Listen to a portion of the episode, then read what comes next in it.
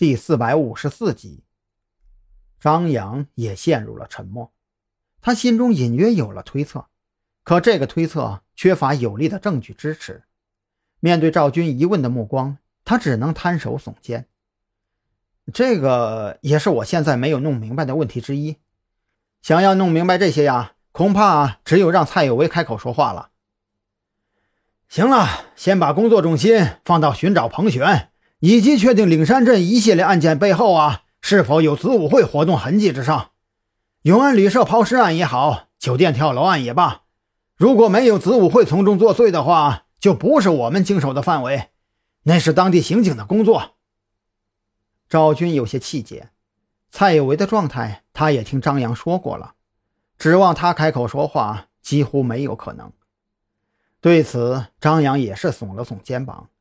他很清楚赵军所说的这些，可问题是心中多少有些不甘。这也是每一位警察都有的职业病。只要是自己经手过的案子，哪怕一天没有告破，那就一天寝食不安。将许志伟赶去睡觉之后，张扬也没有多做休息，就直接去了审讯室提审童宁。和子午会之间的战斗，就是在和时间赛跑。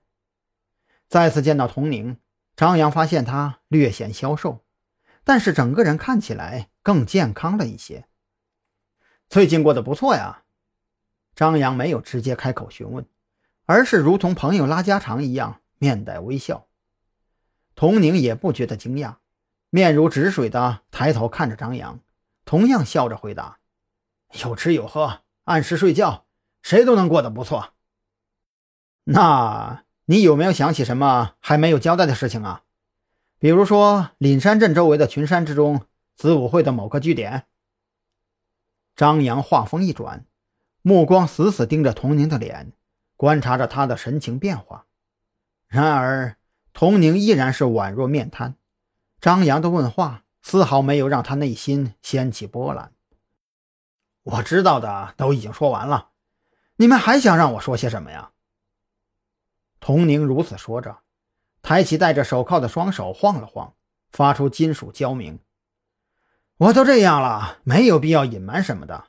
或者，你们想让我说什么，列个单子出来，我照着读就是了。童宁，不要试图激怒我，这种办法陆安已经用过一次了。张扬心中愠怒，面色却是平静如常。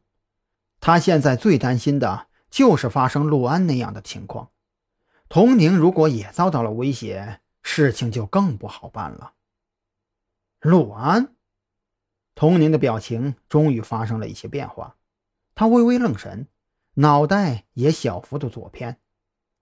哦，我想起来了，你是在担心我也像他那样激怒你，然后夺枪自杀？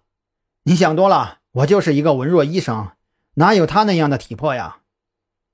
张扬对此不置可否。这一次提审童宁，让他感觉到很不舒服，总觉得童宁在跟自己揣着明白装糊涂。